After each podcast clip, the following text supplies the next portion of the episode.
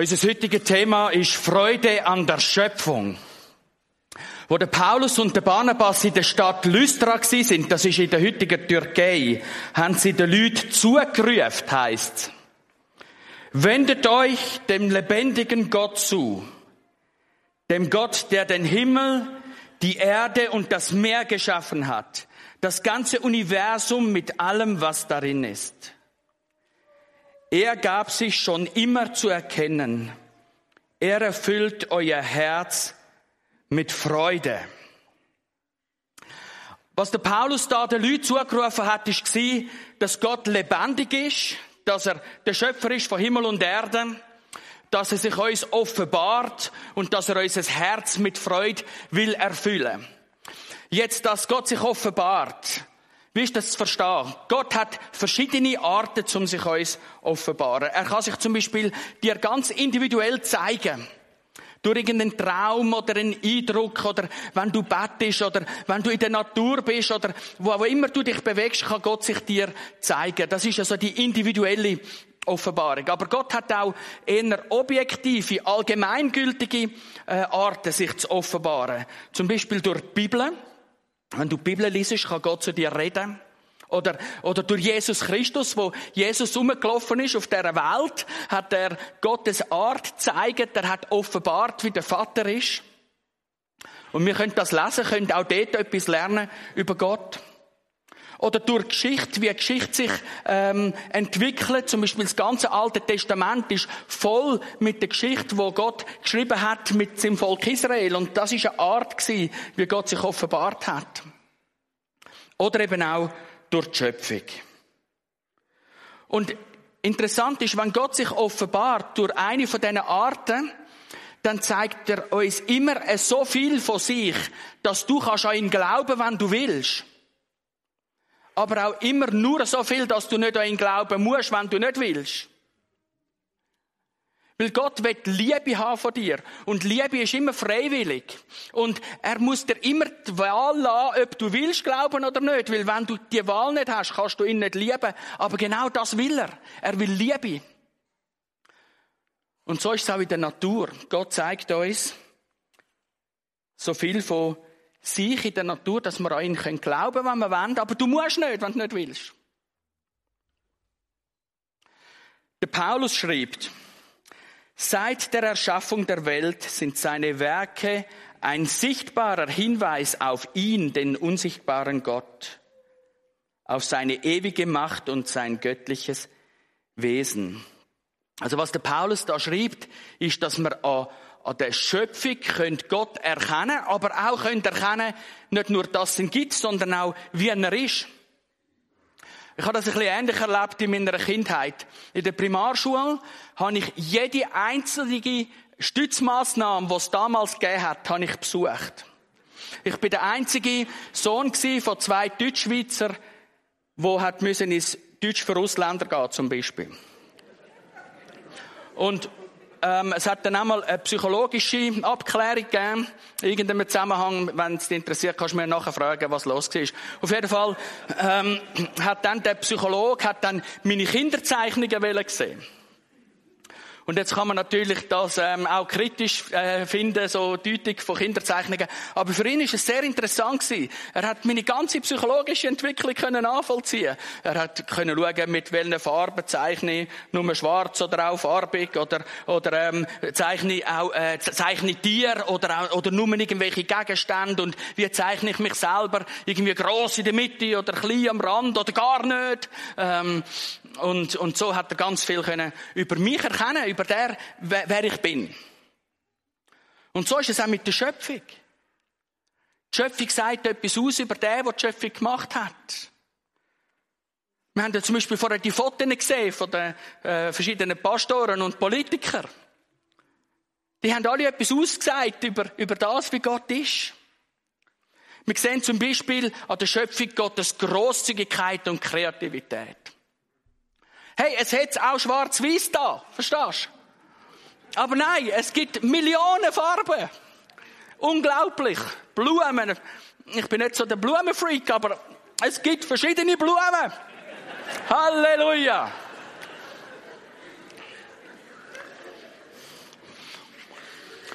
Oder Gottes Erhabenheit. Wenn wir irgendwo die eigene Nordwand anschauen oder so.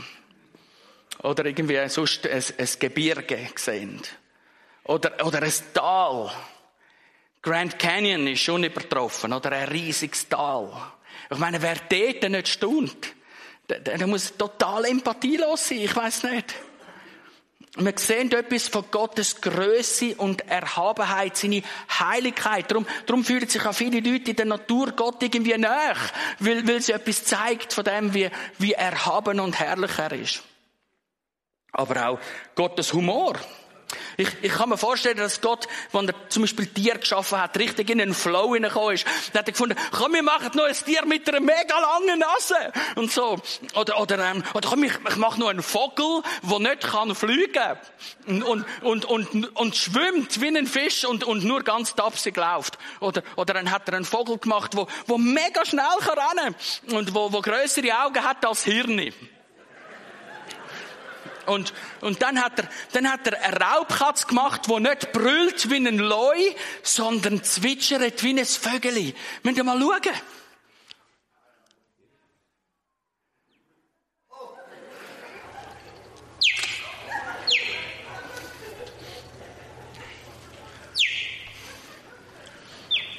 Gott hat wahrscheinlich gemeint, er muss schauen, dass der, weil er der Schnellste ist, dass er ein bisschen demütig bleibt, hat er ihm ich bin sicher, Gott hat gelacht, als er, als er auf die Idee gekommen ist.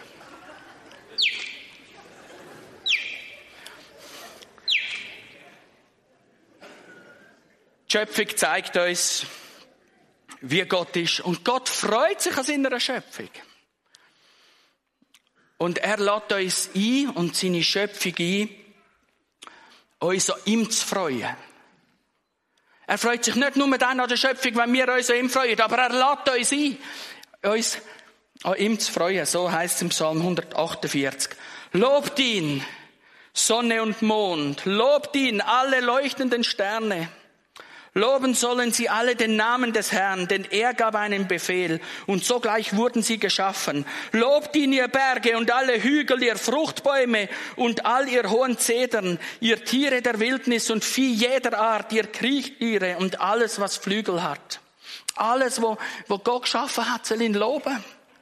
Alle Tier, Pflanze, Gestirn und Berg und, und Meer. Und dann heißt es noch weiter, ist noch wichtig für Politiker, die jetzt da sind. Lobt ihn, ihr Könige der Erde und alle Völker, ihr Herrscher und sämtliche Richter auf Erden, junge Männer und junge Frauen, die Alten gemeinsam mit den Jungen, sie alle sollen den Namen des Herrn loben, denn sein Name allein ist hoch erhaben und seine Herrlichkeit erstreckt sich über Erde und Himmel. Also nicht nur, nicht nur Tier und Pflanzen und Gestirn und Meer sind eingeladen, Gott zu loben, sondern wir alle, auch du.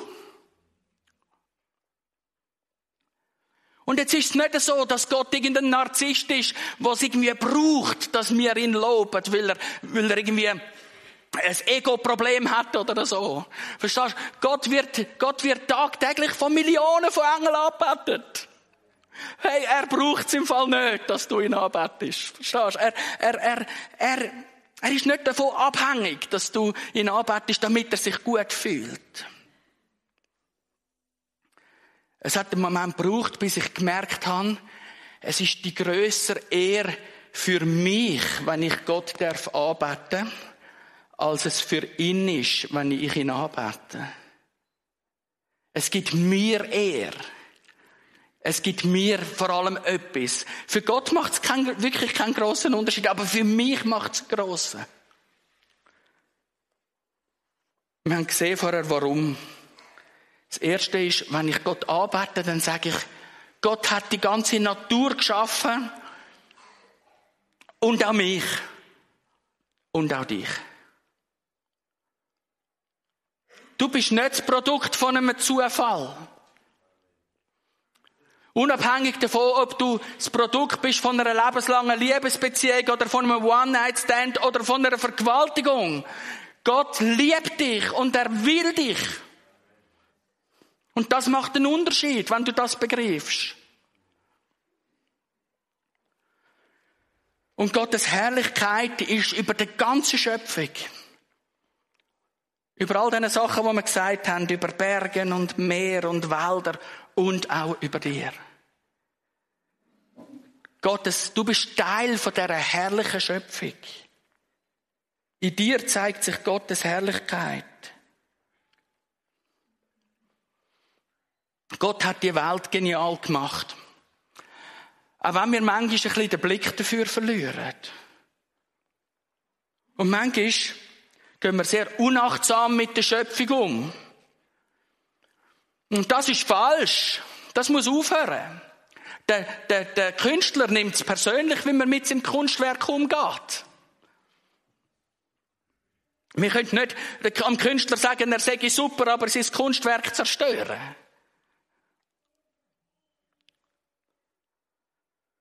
Und Gott hat auch dich genial gemacht. Auch wenn andere und vielleicht auch du selber manchmal ein bisschen den Blick dafür verlieren. Und vielleicht mit dir schon sehr unachtsam umgegangen sind oder jetzt noch umgehen. Das ist falsch. Gott nimmt es persönlich, wenn man mit seinem Kunstwerk umgeht. Er nimmt es persönlich, wenn man mit dir umgeht. Wenn du über Genialität und Schönheit von der Schöpfung staunst, dann darfst du wissen, genau so sieht Gott dich. Und wenn du das begreifst, wie Gott dich sieht, dann wirst du auch deine Mitmenschen anders behandeln, die er eben auch so sieht. Und dann wirst du auch die Natur und die Schöpfung anders behandeln, wo er eben auch so sieht. Wie du dich selber siehst, ist ganz entscheidend für dein Leben. Und dass Gott dein Schöpfer ist, das ist eine ganz entscheidende Aussage für dein Leben und übrigens auch für den ganzen christlichen Glauben. Die Bibel fängt an mit dem Satz, am Anfang schuf Gott Himmel und Erde. Und das Glaubensbekenntnis fängt an mit dem Satz, ich glaube an Gott, den Vater, den Allmächtigen, den Schöpfer des Himmels und der Erde. Dass Gott der Schöpfer ist von dem Himmel und der Erde und von der Natur und von dir und mir. Das ist Grundlage vom christlichen Glauben. Wenn das nicht da ist, können wir alles vergessen.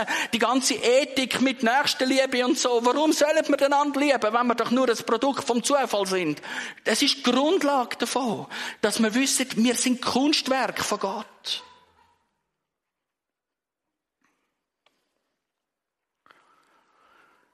Und dann gibt es da noch eine Aussage im christlichen Glauben, die übersehen wir manchmal.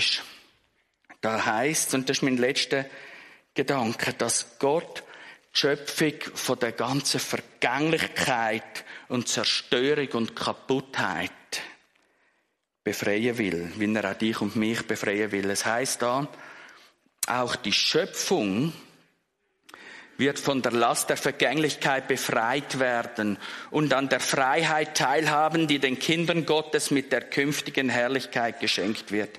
Gott heißt so, wird eines Tages die Schöpfung von allem Verderben, von aller Kaputtheit, von Naturkatastrophen und Zerstörung befreien. Die, die, die Schöpfung wird nicht einfach in einen Kübel gestampft oder so, sondern es heißt da, Gott wird die Schöpfung befreien. Ich weiß nicht genau, wie er das wird machen. Das könnt ihr ihn ja selber fragen. Oder könnt ihr warten, dann werdet ihr das vielleicht einmal sehen. Aber er steht da, er will die Schöpfung befreien. Und das gilt auch für dich. Gott wird auch dich von aller Vergänglichkeit und von aller Kaputtheit und von allem Destruktiven, was du selber gemacht hast oder wo andere dir angetan haben, er wird auch dich befreien. Er lädt dich ein, daran zu glauben, dass Jesus geboren worden ist. Wir haben erst gerade Weihnachten gefeiert. Und dass er für dich gestorben ist und dass er auferstanden ist und lebt. Und wenn du an das glaubst, wirst du zu seinem Kind. Und, und da steht in dem Vers, er will seine Kind befreien in der zukünftigen Herrlichkeit. Genauso wie Gott, wie Jesus vom Tod befreit worden ist, so wird Gott dich von allem Destruktiven und Kaputten, wie die Bibel wird das Wort Sünd braucht für das, er wird dich von all dem befreien und sich zu seinem Kind machen. Und so wie er dich und mich will befreien, so will er eben auch die Natur befreien. Ich werde euch zum Schluss einen Text vorlesen, den ich selber formuliert habe, aber ich kann mich sehr inspirieren lassen vom Hiob Kapitel 38 bis 41. Ein kleiner Lesetipp, wenn du heute Nachmittag nichts Besseres zu tun hast. Etwa 20 Minuten hast du ihn durch. Ich werde euch meine Interpretation von dem vorlesen und, und, und so ein mit der Sehnsucht, wenn du und ich das glauben könntest, was ich dir jetzt vorlese. Was wird das verändern?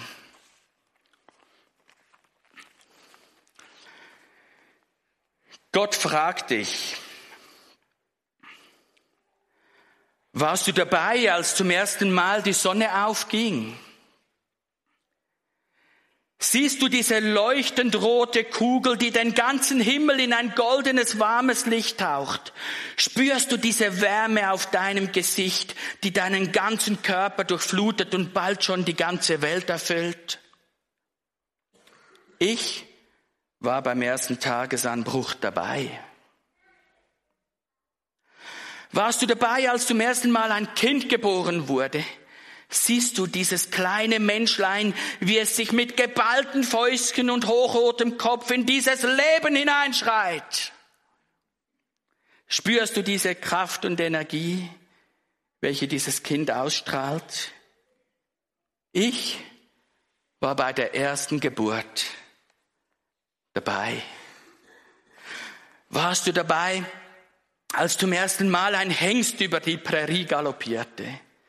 Siehst du seine wehende Mähne, seine sich im Fell abzeichnenden Muskeln, seine fliegenden Hufe, seine schnaubenden Nüstern? Spürst du seine Kraft, seine Eleganz und seine königliche Anmut, diese Freiheit und Würde? Ich war beim ersten Husarenritt dabei. Warst du dabei? als zum ersten Mal ein kleiner Stein in einen Bergsee fiel. Siehst du, wie die Ringe sich immer weiter ausbreiten und wie die umliegenden Berge im schwankenden Spiegelbild tanzen? Spürst du die Magie dieses Moment, die melancholische Stille, die von diesem sanftmütigen Ort inmitten von mächtigen Felsen ausgeht? Ich war beim ersten Plop dabei. Warst du dabei, als zum ersten Mal ein Regenbogen am Himmel stand? Siehst du diese leuchtenden Farben, die sich von den grauen Regenwolken abheben? Spürst du diesen Drang, den Regenbogen anfassen zu können und dorthin zu laufen, wo er beginnt? Ich war beim ersten Aufbrechen des Lichts in seine Spektralfarben dabei. Warst du dabei? als zum ersten Mal ein Lied gesungen wurde, siehst du, wie sich die Gesichtsausdruck der Zuhörenden und die Stimmung in ihren Herzen verändern? Spürst du, welche Freude, welcher Trost und welche Hoffnung von dieser Melodie ausgeht? Ich war beim ersten Klang von Musik dabei und genauso fasziniert wie vom ersten Sonnenaufgang und von der ersten Geburt und vom ersten galoppierenden Hengst und vom ersten Tanz der Berge in den Wellen eines Bergsees und vom ersten Regenbogen und vom ersten Lied. Genauso fasziniert bin ich, wenn ich dich anschaue, deine Stimme höre, dein Herz spüre, die gleiche Freude, dieselbe Liebe.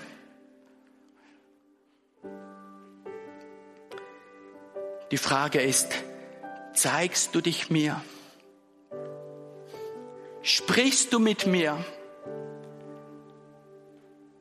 Gibst du mir dein Herz zu spüren? Bist du dabei? Amen.